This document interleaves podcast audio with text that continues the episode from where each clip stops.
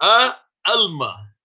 Alma é um conceito muito abstrato, muito espiritual. O que é a alma exatamente? É isto que vamos tentar um pouco elucidar hoje. Se você olhar no dicionário, alma diz ao fôlego da vida, o ser humano em si, é uma substância autônoma que não tem relação com o corpo, assim diz o dicionário. Nós vamos tentar se aprofundar um pouco mais e ver o que, que o judaísmo fala sobre a alma. O ser humano, quando Deus o criou, no Gênesis, no início da criação, 5.770 anos atrás, Deus criou o ser humano de duas matérias. Está escrito que ele fez o corpo dele da terra, por isso que ele é chamado Adão, porque Adão vem da palavra Adama. Adama é a terra em hebraico. Então, o corpo foi feito de terra. E depois Deus insuflou nele, nas suas narinas, está escrito, uma alma. Nefesh Chaya, uma alma de vida. Isto entrou pelas narinas e deu vida para o corpo dele. Esta parte espiritual. A alma é a nefesh em hebraico, algo que dá, na verdade, anima ele. E o ser humano, então, é feito dos dois. Interessante. E já que o ser humano é feito dos dois, podemos talvez falar que o ser humano é um pouco um ser anfíbio, um pouco como o sapo. Assim como o sapo vive na água e na terra, e sabe a diferença, e sabe bem quando que ele tem que entrar na água e quando sair, e onde que está a fronteira entre terra e água. O ser humano também vive em dois mundos nós vimos, nós vivemos no mundo espiritual e no, no mundo material. E simultaneamente, isso que é interessante, nós vivemos esses dois, por ter estas duas coisas que fazem a gente, temos aspirações espirituais, e isso também explica a palavra Adam, Adão, porque em hebraico Adamé, Adamé significa ser similar a Deus. Adamé la Elion, ser um pouco se elevar como Deus. Então nós temos aspirações aspirações espirituais e nós temos algo que nos puxa para baixo, para a terra. São os dois elementos que compõem o ser humano. É interessante, nós normalmente achamos que o mundo material é mais óbvio. Por que mais óbvio? Você pode senti-lo. É simples. Estou andando na rua, estou com meu olfato, estou cheirando um aroma, estou tocando algo com as mãos, estou enxergando o que, que acontece ao meu redor, que estou só assim, estou captando o que, que acontece, estou escutando. Então ele é muito mais físico, estou tocando nele. E a gente tem uma ideia, pensando uma ideia errada, que tudo que é tangível existe. Tudo que se pode tocar é real. Se não pode tocar, parece que é surreal ou irreal. Isso está errado porque a gente sabe hoje, através da leitura e do estudo, e de se aprofundar um pouco mais, que tem muitas coisas que a gente não enxerga, a começar por este vírus, o Covid-19. Ninguém está enxergando ele, porque ele é 127 nanomilímetros, que é um milhão do milhão do milímetro. Ninguém enxerga. Tem microorganismo como ele e pode estragar muita coisa. Tem raios infravermelhos e ultravioletos, vários tipos de vários tipos de raios que a gente não enxerga. Tem muitas coisas que existem nesse mundo que a gente não enxerga. Aliás, isto me lembra uma piada que dizia na época comunista, quando os comunistas estavam realmente implantando o comunismo na Rússia, dizem que um professor entrou na aula e deu uma aula, ele queria mostrar que Deus não existe. Então ele falou: crianças, a cadeira, vocês estão vendo? Sim. Existe? Todo mundo falou sim. A lâmpada, vocês estão vendo? Sim. Existe? Sim. Os livros, vocês estão vendo? Sim. Existe? Sim. Deus, vocês estão vendo? Todo mundo falou, não. Então não existe. Na classe tinha um pequeno judeu. Se chamava Moshe. Então, você, Moshe pediu para o professor se ele pode falar algumas palavras. O professor falou com o maior prazer. Então, este, este Moshe, ele simplesmente fez o seguinte. Na classe, ele perguntou, a lâmpada, estão vendo? Todo mundo falou sim. Existe, sim. Os livros, estão vendo? Sim. Existe, sim. A inteligência do professor, estão vendo? Todo mundo falou não. Então, obviamente, é óbvio, hoje sabemos que não tudo que não enxerga não significa que não existe. Mas nós temos uma tendência a dar mais importância ao mundo tangível, tátil, que você pode tocar. Porém, nós participamos também do mundo que é imaterial. É óbvio, o mundo que é espiritual. A palavra espiritual hoje perdeu um pouco seu sentido, infelizmente, porque tem muitas conotações pejorativas, assim como tem médicos e tem charlatãs, existe também no mundo espiritual todo tipo de pessoas que vendem espiritualidade, livros de espiritualidade, todo tipo de espiritualidades baratas, vamos falar.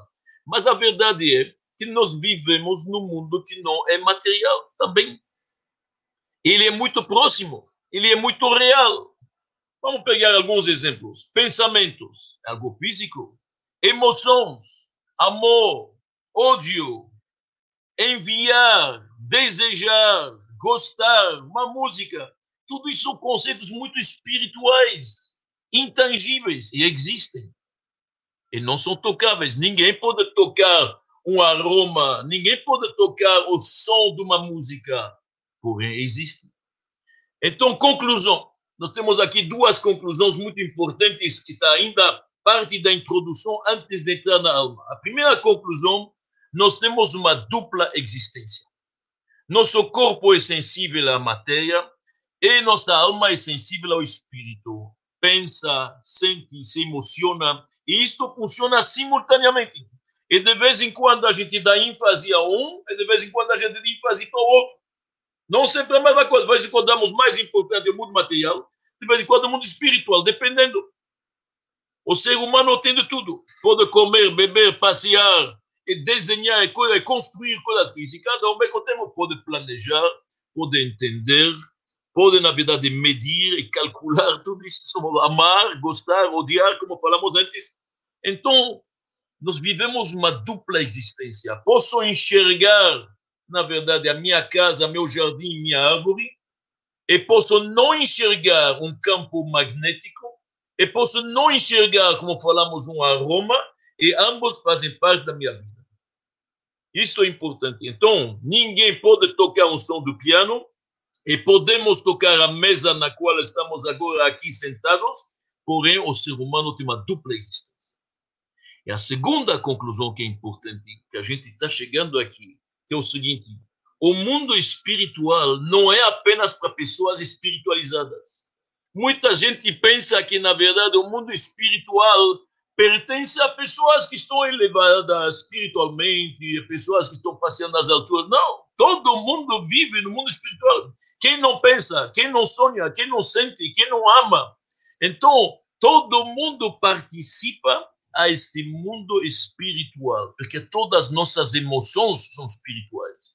Pega o relacionamento familiar. É verdade que eu posso indicar como este é meu tio, este é meu primo, esta é minha irmã. Mas mesmo se eu não estou enxergando eles, a relação está. E, aliás, o isolamento de hoje está me ensinando que este relacionamento de amor, de fraternidade familiar não depende da proximidade nem da distância. Nada disto. Depende apenas de uma coisa, que é o sentimento. Então, após esta introdução e que a gente entendeu que todos nós temos uma vida espiritual, uma dupla personalidade, uma dupla vida, como falamos antes, talvez um pouco anfíbio, vamos tentar entender quem somos. Somos mais corpo ou somos mais alma? Depende de quem também. Então vamos entender um pouco a alma, quando funciona, quando que ela entra, de acordo com o judaísmo, a partir do momento que uma pessoa nasce, e mesmo antes, na fertilização, já começa um começo de vida. É por isso que o aborto, obviamente, é proibido. Já tem um início de vida. E a alma vai entrando pouco a pouco dentro do corpo. Não é um processo que a alma divina entra de uma vez. Ela vai entrando devagarzinho na gestação, depois quando nasce, depois da circuncisão, finalmente, de acordo com a nossa filosofia, com 13 anos um menino e 12 anos uma menina, esta alma divina está totalmente investida no corpo. Então a alma vai entrando dentro da pessoa pouco a pouco, mas alma é energia, mesmo pouca alma já dá muita vida. Alma é energia, é isto que é alma. De acordo com a nossa filosofia também, Existem cinco níveis na alma. Normalmente, uma pessoa pode chegar a revelar dois, três níveis da sua alma em vida. Muito difícil chegar no quarto e no quinto, muito raro. Vamos rapidamente lembrar esses nomes pela Kabbalah.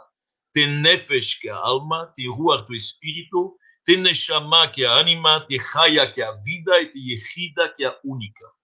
A diferença entre eles é o seguinte: quando estou me referindo à força vital inferior, aquela que dá vida para o corpo, vamos chamar isto a alma natural, usamos a palavra nefesh em hebraico. Quando estou me referindo à faculdade já espiritual, principalmente as emoções, eu vou usar a palavra ruach. Quando estou me referindo à força divina que está vivificando ou vitalizando o intelecto, já estou usando Neshama. Depois, um nível mais refinado de divindade é Chaya.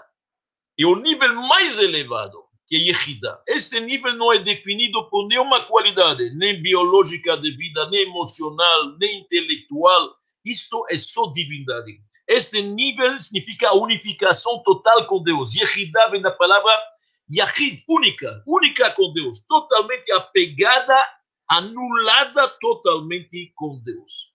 Este nível de Yehida, uma pessoa pode chegar em vida a revelá-lo em momentos muito especiais, momentos de grande inspiração. Uma Neilá em Yom Kippur, por exemplo, num momento muito, muito inspirado.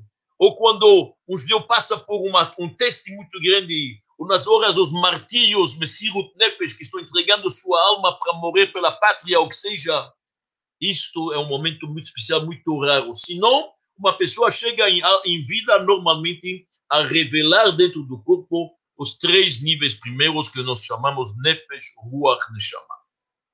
De acordo com os nossos sábios, existem três sócios para conceber um filho pai e mãe, cada um contribui com sua parte, certo? E depois Deus que insufla, na verdade, a alma, a vida, que são os talentos, os dons, os sentidos da visão, da audição, do olfato, do paladar, e assim diante. Tudo isso, na verdade, é o que Deus contribuiu para a vida. E nós sabemos que a pessoa é principalmente sua alma e não seu corpo como diz Chaim Vital, o grande cabalista, aluno predileto do Arizal, o homem é definido pela sua alma e não pelo seu corpo. O que, que vai definir se uma pessoa é boa? Se a pessoa é uma pessoa irada? Se uma pessoa é uma pessoa mais tranquila, controlada, amável, ou que seja, tudo a alma, não o corpo. O corpo é apenas físico. E vamos tentar dar aqui duas, duas provas, assim, uma prova que consta nos nossos livros profundos, o Bebsad e Gaon e outros trazem ela, cegos que nunca viram cores na sua vida, pode sonhar com cores. Pode sonhar um sonho e ver, na verdade, um jardim verde. Como eles não viram nunca um jardim verde? E hoje tem provas também físicas. Em hospitais na Austrália, fizeram provas, testes, pessoas cegas em coma quando voltaram, Tom pode falar né, muitas vezes que a enfermeira tinha olhos desta cor. Outras coisas que eles sonharam, que eles viram no sonho. Como é possível isso? Porque o poder da visão está intacto. Se ele está cego, existe um defeito no corpo. Vamos se lembrar que o corpo é um instrumento, é um veículo para a alma. So, como está acontecendo? Posso andar, o poder de andar, de correr, está na alma. Quem vai efetuar isto na prática é a perna, são os pés que vão correr. Se eu estou escutando, é através da orelha, do ouvido, do, do, do tímpano, tudo que tem lá dentro. Mas o poder da audição está na alma. Então, um cego, ele tem o poder de enxergar. Infelizmente, no corpo tem um defeito. Mas quem define quem ele é? A alma. Pega uma pessoa, um segundo exemplo. Pega uma pessoa que é extremamente pão dura, é muito raivosa. E agora este homem tem que fazer um transplante de coração. Então ele fez um transplante de coração, teve que mudar, fizeram, hoje esta técnica já é dominada, graças a Deus foi tudo sucedido. E imaginamos que ele fez também um transplante de pele, que dá para fazer. E hoje dá para fazer transplante de fígado. E estamos perto de fazer transplantes de tecidos do cérebro. Mesmo que ele vá fazer todos esses transplantes, E vamos ver que o coração que ele pegou é de uma pessoa que não é duro nem avarento, mas extremamente generoso. Você acha que vai mudar de caráter? Claro que não. Porque isso é a parte física apenas. O caráter é definido pela alma. Quem vai definir o caráter é a alma, é nada mais.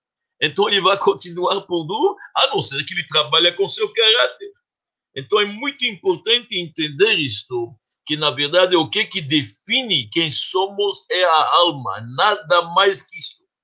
A criança, quando está na barriga da mãe, de acordo com os nossos escrituras, nossas escrituras, ele já aprende e compreende muita coisa da Torá. Um anjo o ensina muitas coisas. Porém, quando ele vai sair para o mundo, ele recebe uma pequena tapa aqui, que é esta pequena fenda que tem nos lábios, ele esquece isso.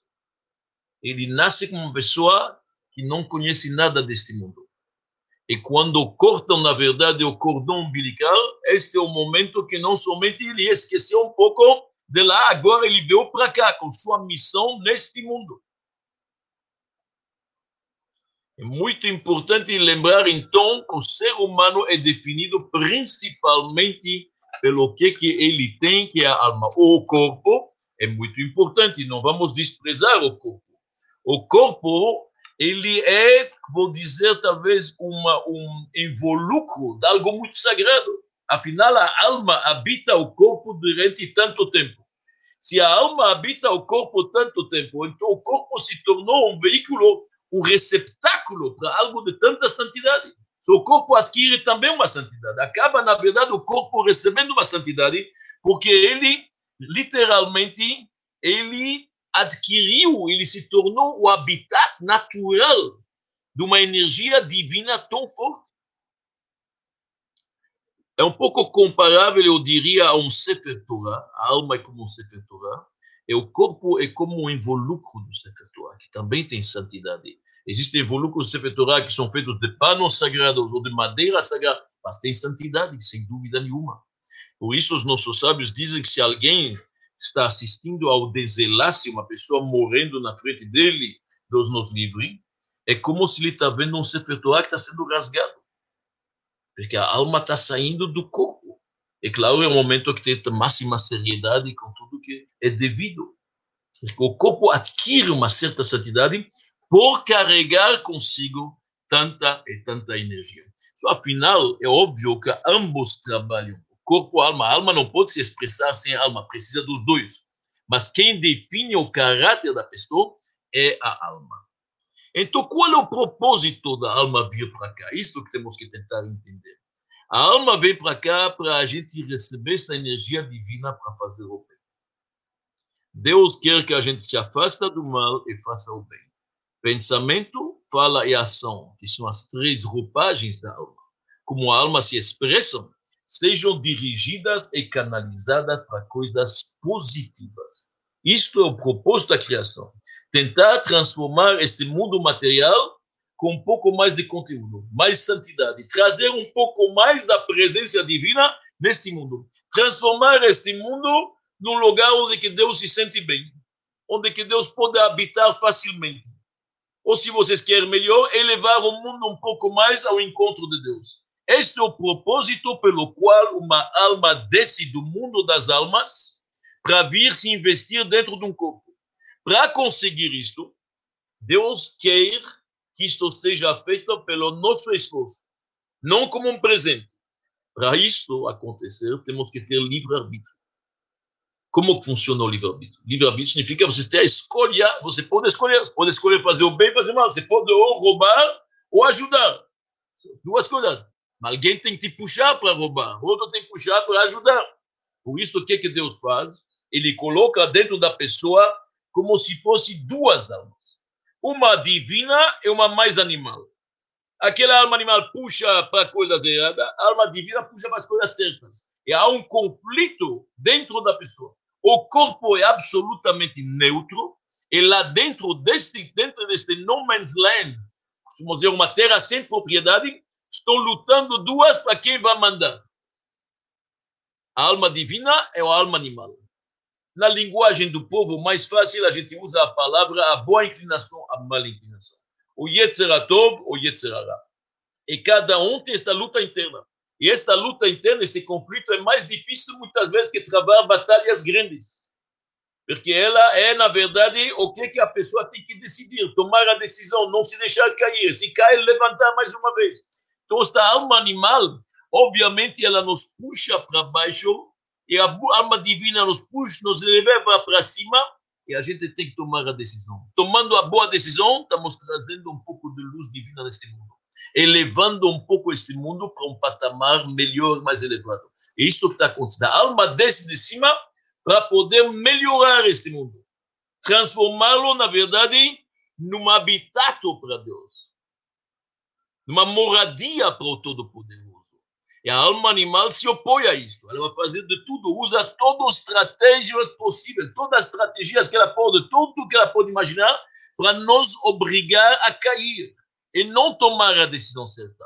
Então, a alma animal pode mandar para o ser humano um pouco de amargura, um pouco de escuridão, paixões vulgares, tentações um pouco mais leves. Ele pensa que vão levá-la para tentações piores, vícios, todo tipo, na verdade, de tentações, medo. A pessoa tem, de repente, medo, vergonha, eles sentem insegurança, apatia, ele se sente, na vida, preguiçoso. Por que fazer isso? Fica um pouco na cama.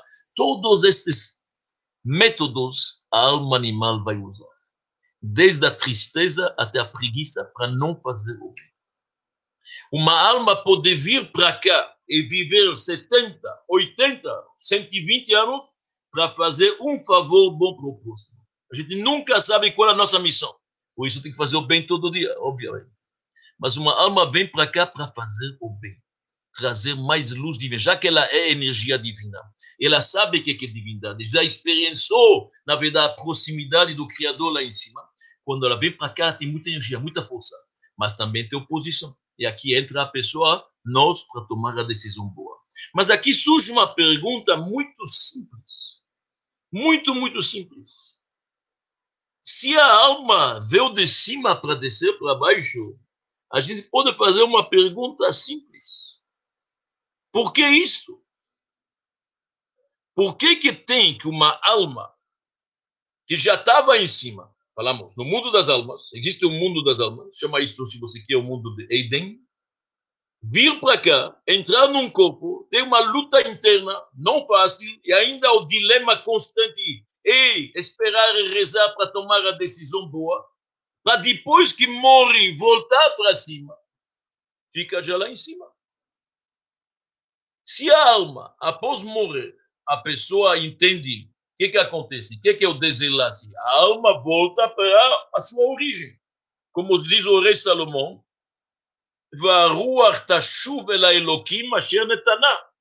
a alma volta para Deus, para o Criador. Então, ela já estava em cima, veio para cá para viver 80, 90, 120 anos. Volta para lá, fica para lá. A resposta é simples a resposta é dupla. Se a alma fica para lá, e Deus sabe qual é o potencial da sua alma, isto é seu potencial.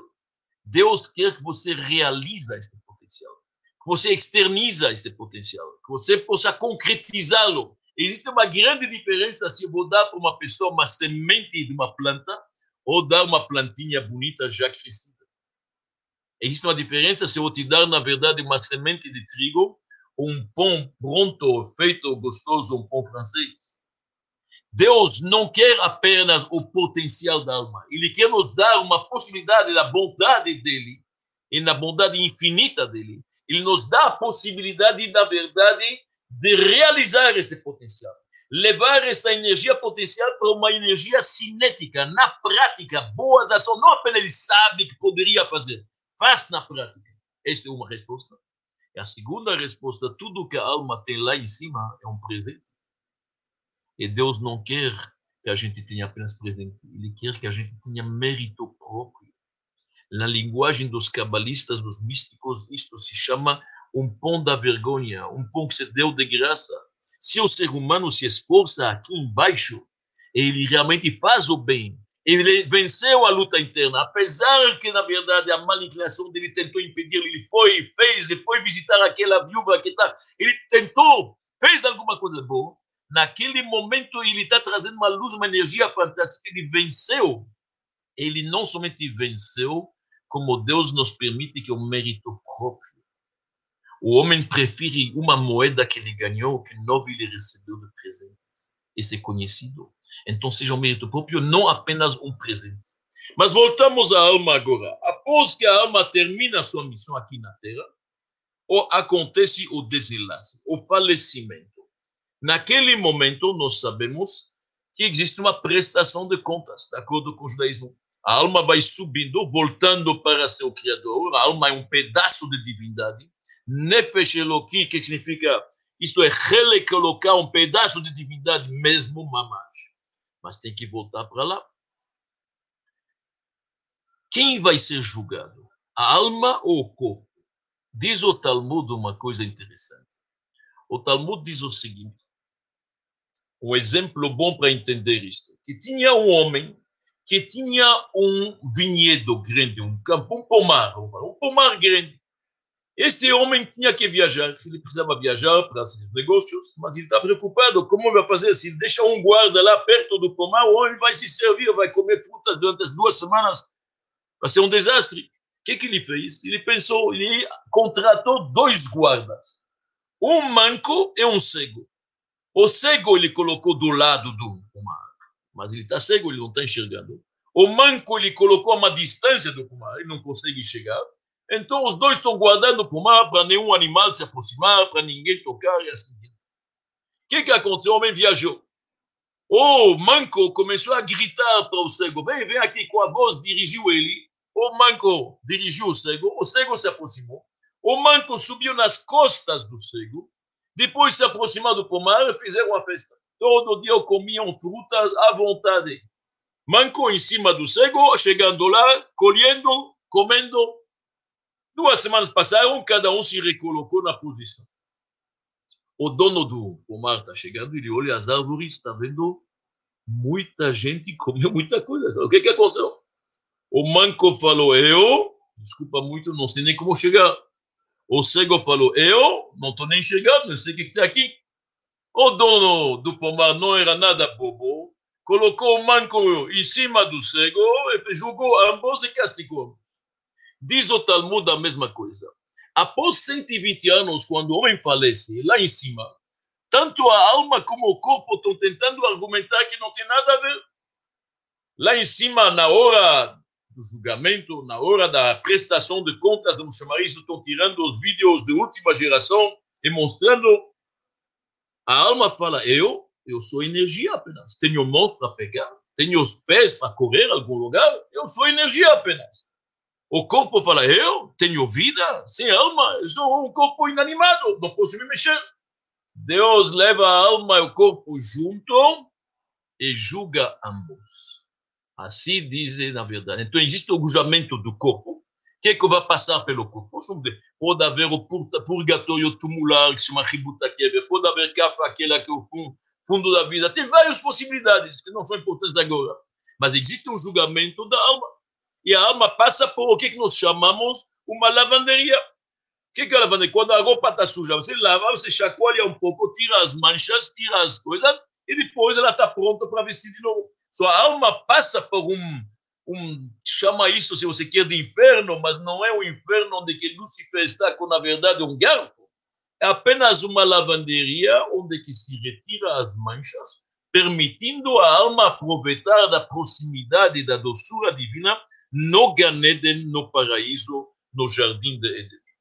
Claro, dependerá quantas boas ações a pessoa fez aqui neste mundo, como será esta subida da alma, se será rápida, menos rápida, mas todo mundo chega, não todo, todo mundo chega um dia. É uma questão de saber quanto tempo vai precisar desta lavanderia. E por isso tem que investir em boas ações. Isto vai ser, se Deus quiser, nossa próxima aula na letra B. Então é importante lembrar isto, que realmente existe uma prestação de contas. E existe um, existe um mundo das almas. Lá em cima existe um mundo das almas onde se encontram as almas dos nossos antepassados, almas dos tzadikim, almas dos patriarcas, Abraão, Isaac, Jacob, Moisés, Todas as almas estão no mundo da alma. Obviamente que é um mundo infinito. Lá, como não tem corpo, não tem limitação, é apenas energia divina. E conhecimento de Deus é uma coisa infinita. E doçura de Deus é infinito. Então, cada ano essas almas vão subindo, se elevando cada vez mais. Isto é o mundo das almas. Para nós pode parecer um pouco difícil a entender, mas é exatamente igual a uma criança que está no útero da mãe. Um bebê, um embryo, que já está com vida, está no, embryo, está no útero da mãe, nove meses, bebendo do que ela bebe, comendo do que ela bebe, respirando, ele está lá andando na água amniótica. Para ele, este é o mundo dele. Ele não pode acreditar que tem outra coisa. Ele não conhece outra coisa. Ele pensa, este é o mundo dele. Nadar naquele espaço no útero que está um pouco apertado, lá ele está. De repente, chega o dia do momento do parto, abre, na verdade, um corredor, ele sai, ele está enxergando um mundo novo. Igual a esta criança somos nós. Nós estamos vivendo no mundo material, acabamos de falar que tem mesas, tem cadeiras, tem aviões, tem satélites, tem, tem astros, tem planetas, tem tudo que vocês podem imaginar. A gente pensa que é só isso. De repente, chega a hora, a gente vê, na verdade, como que tem um outro mundo totalmente diferente. Totalmente diferente. Hoje existem muitas experiências, a gente sabe, sobre pessoas que estavam numa morte clínica e voltaram depois e contaram o que que o que que eles enxergaram. Tem um livro sobre isso, um Dr. Moody, se chama Life After Life. E todas essas pessoas falam que eles passaram por um corredor escuro e chegaram a uma luz grande, onde a bondade é o principal. Eles contam algumas coisas, os parentes vêm recebê-los, todos contam a mesma coisa. No final voltaram. E isso tudo consta nos nossos livros. Exatamente, no Zohar está escrito, passa por um corredor chega a luz grande, e os parentes recebem tudo isso consta nos nossos livros. Então é importante saber que existe o mundo das almas sem dúvida. E existe também a eternidade da alma que, que significa isto? Vamos tentar explicar. Da mesma forma que tem um nascimento, quando o corpo nasce, o primeiro nascimento, quando alguém falece, é um segundo nascimento.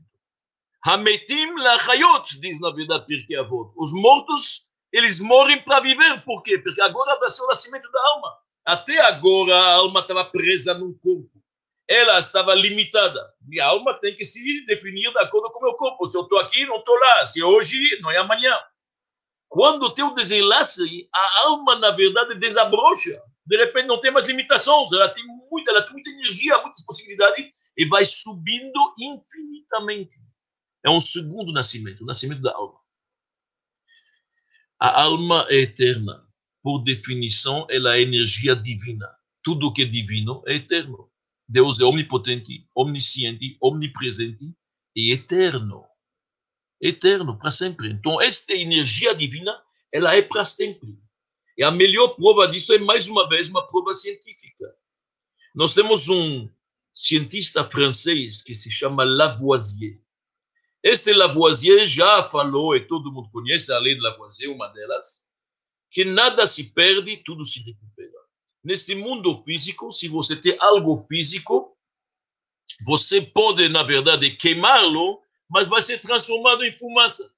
Tu transformar algo em líquido, pode transformar algo em vapor, nada se perde. Pode se transformar, mas não se perde. Se da mesma forma que um ser humano não é capaz de fazer do nada algo, só Deus, Deus criou o mundo a partir do nada, do nada absoluto, como se fala em latim, ex nihilo, yesh me'ain, de nada, assim também o ser humano não é, é capaz de fazer de algo nada. A partir do momento que tem algo, você não pode fazer nada. Esse algo pode transformá-lo, vai ser outra coisa. Mas fazer de algo nada não é possível. Tudo se mantém de uma outra forma.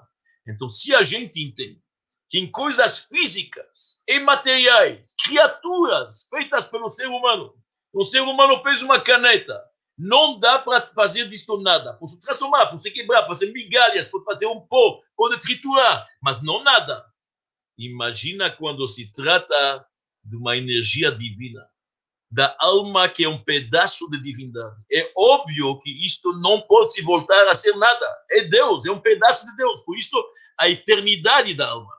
A alma existe para sempre. Ela existe lá para volta para ser uma energia que não dá para discutir. Ela sempre vai existir porque ela está, na verdade, com energia divina que, por definição, é eterna. É por isso que no judaísmo a gente fala que são dez sinônimos da morte. Interessante, todas as palavras que definem a morte em hebraico, todos eles é como se fosse uma viagem. Você passou do mundo terrestre para o mundo celeste. Você passou da vida material para a vida espiritual. Olha bem em hebraico. Bia, Shriva, Nesaf el amor, Menucha, tudo isso são descansos, andar, subir, passear, elevar. Nada que define parar. No judaísmo, a morte não é parar. Quem acredita em dois mundos e um Deus, sabe que a morte é uma passagem, é uma viagem. Como ficam estas almas uma vez que subiram lá em cima? Então, tem quatro possibilidades. Vamos tentar resumir isto rápido.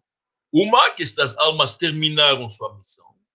Então, se ela terminou sua missão, é extraordinário, ela fica lá e vai se elevando cada vez mais até chegar o momento da recompensa eterna, quando almas retornarão nos seus corpos, que é uma outra fase, se chama ressurreição.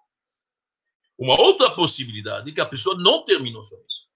Se a pessoa não terminou sua missão, neste caso, ele tem que voltar para cá. A alma vem aqui numa outra personalidade diferente e vai ter que terminar o que faltou da missão. Vamos dizer, a primeira vida ele fez 60% da sua missão, agora falta ainda 40%. Esses 40% vai ter que cumprir. Pode ser uma segunda vez, uma terceira vez. Isso se chama a reencarnação. Ou, muitas vezes, os cientistas usam a palavra a migração de almas. Em hebraico, Gilgul. A pessoa pode ver várias vezes em Gilgul. E Gilgul não é sempre um castigo. Pode ser um castigo para quem não terminou a missão ou pode ser um mérito. A alma de um tzadik está lá em cima, e lá em cima não tem méritos próprios, porque lá não tem mais como fazer boas ações. Boas ações você pode fazer aqui. Lá é o mundo da recompensa. Você aqui beneficiar um pobre, colocar um tefilim, fazer uma vela de Shabbat, só existe nesse mundo físico. Uma alma não tem isso lá em cima. Só como que uma alma pode subir lá em cima? Tem duas possibilidades. Ou através das boas ações dos parentes, ou se Deus quer elevar ela. Se Deus quer elevar uma alma, passar ela de um Ganeden para um Ganeden mais elevado, etc., não tem problema nenhum. Muitas vezes Deus quer dar um mérito a uma alma de um tzadik, para ele poder subir mais. O que que faz? Manda ele para cá, para fazer mais boas ações. Então a reencarnação para um tzadik é um mérito, é uma boa coisa, porque ele vem aqui e vai fazer mais boas ações, mais luz neste mundo, mais conteúdo neste mundo, mais divinidade neste mundo. Então, a reencarnação não necessariamente um castigo. Pode ser um castigo para quem não terminou isso, e pode ser um mérito para quem quer elevar no Ganeda. Isso é uma possibilidade. Pode ter também uma possibilidade que uma alma não encontrou descanso. Uma alma não conseguiu, o julgamento não foi favorável, não entrou no Ganeda, mas não está também, não está no paraíso, não está no inferno ainda, não está nem na lavanderia, não está aqui, ela não encontra descanso, ela vem aqui, ela encosta numa outra pessoa. Isto se chama um dibuk em hebraico. O encoste da alma. Isto é um sofrimento, porque não, não há lugar normalmente para duas almas num corpo. Neste caso, vai precisar realmente uma pessoa muito santa que pode aconselhar como fazer para esta alma reencontrar o descanso. Isso chama um dibuk. Não existe mais normalmente. Essas são coisas que pode acontecer são raras. Uma alma, nesse caso, você vê na pessoa que ele age diferentemente, uma voz diferentemente, e assim? Falta para esta alma um tikkun. Um tikkun significa uma forma de consertar o que lhe falta para lhe dar descanso e subir de novo. E pode acontecer uma terceira possibilidade também, que é o ibur. Uma pessoa aqui está com uma missão difícil ele precisa de alguma coisa a fazer na vida dele, uma tarefa difícil, uma missão difícil, um momento difícil, um teste difícil. Pode ser que uma alma de um parente, de um avô, de um bisavô, quer dar para ele um empurrão, quer dar uma forcinha para ele. Então vem a alma, um pouco de energia para dar para ele uma força. Um parente já falecido, dá para ele uma forcinha. Isso se chama em hebraico ibur neshamot, significa uma gravidez, porque numa gravidez você tem duas almas no mesmo corpo. Isto é possível e é positivo. Mas isso é só para um momento só, apenas, que vem, na verdade, uma alma e dá uma forcinha para realmente a pessoa poder continuar sua missão. Então, meus amigos, nós estamos chegando ao final, passeamos nas alturas, explicamos um pouco um pouquinho o que é, na verdade, o mundo espiritual, o que é, a alma, o que é, essa energia fantástica, que a gente tem uma dupla missão aqui, a gente vive alma dentro do corpo. Deus não quer que a gente cuide apenas da alma, Ele não quer que a gente cuide apenas do corpo. Como diz o Rebbe de Lubavitch, da mesma forma que uma pessoa tem que alimentar o corpo e cuidar bem dele, porque ele é um veículo sagrado, e por isso que estamos em casa com este isolamento, esta quarentena, para cuidar, não pegar doenças, se alimentar bem, a higiene, tudo é para a saúde do corpo. Assim também, uma pessoa tem que, na verdade, alimentar a alma. É importante alimentar a alma. E como se alimentar? A alma se alimenta com o alimento da alma. A alma se alegra com favor para o outro, como falamos antes. Alimenta com uma boa ação, com uma oração especial, com uma música a alma tem outro, outro cardápio. A alma não se alimenta com cheesecake ou com pão de queijo. A alma se alimenta com outras coisas, não com pastel.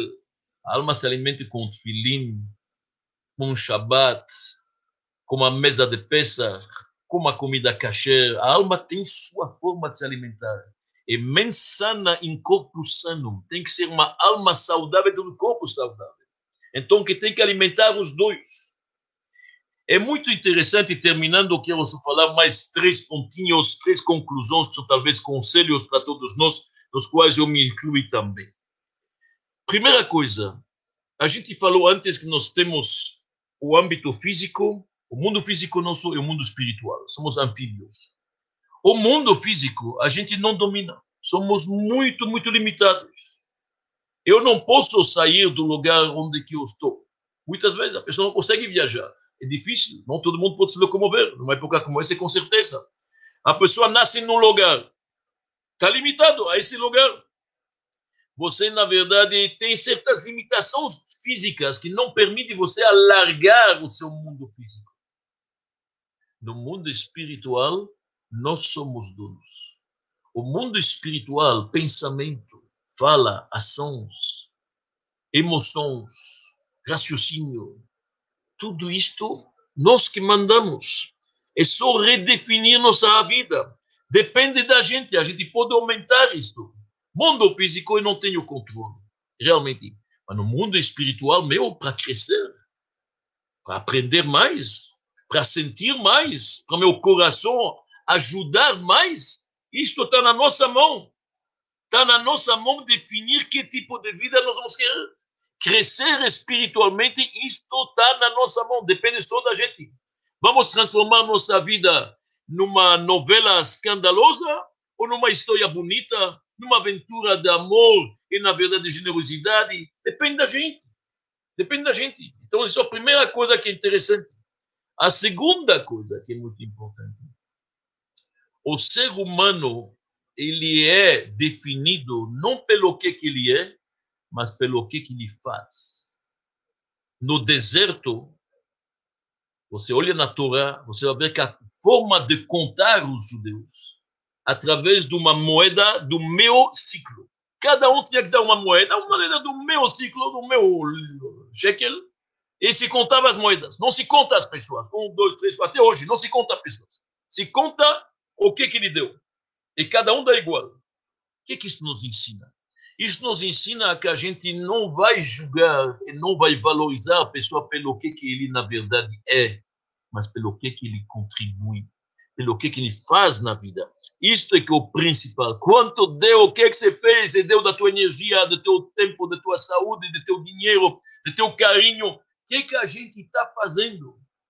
Uma vez perguntaram ao Rothschild, o pai da dinastia Rothschild, o primeiro Mayer Angel Rothschild, Alguém chegou para ele e falou para ele: quanto que o senhor vale? Você sabe, você pode me dar uma ideia? Ele falou: amanhã vou te trazer.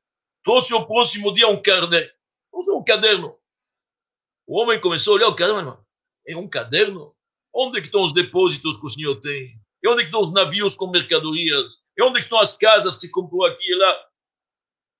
O senhor Rothschild falou: Você não me perguntou quanto que eu tenho. Se me perguntou quanto que eu vale, eu vale, este caderno são todas as minhas doações.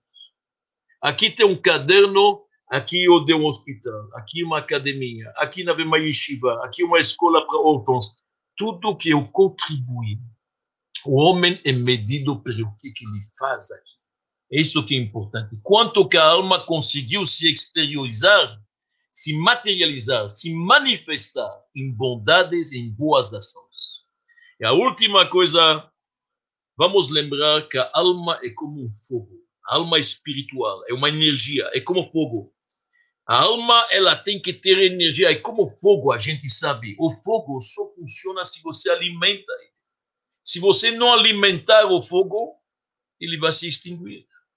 Precisa colocar combustível, seja madeira ou querosene. Alguma coisa tem que colocar para o fogo se alimentar e ter labaredas de fogo, ter chamas, inflamar a alma é a nossa energia. A pessoa pode estar com muita vitalidade, muito entusiasmo, ou ele pode ser baixo, deprimido, sabe assim, cara fechada, depende da gente. Qual a solução? Alimentar. Precisa alimentar a nossa alma. Como se alimenta a nossa alma? Alimenta a nossa alma através de, na verdade, contemplação, oração, estudo, meditação, boas ações, todas coisas boas acordou de manhã, correu para o, o celular para ver os últimos mensagens do WhatsApp. Isso não alimenta a alma. Isso pode ser bom para o corpo. Para a alma, acordou de manhã, moderne. Agradece a Deus que te devolveu a alma. Primeira coisa. Começou o dia desta forma, é um dia diferente. Então vamos alimentar nossa alma para ser uma chama bonita que ilumina a nossa vida e ao nosso redor. Muito obrigado e boa noite para todos.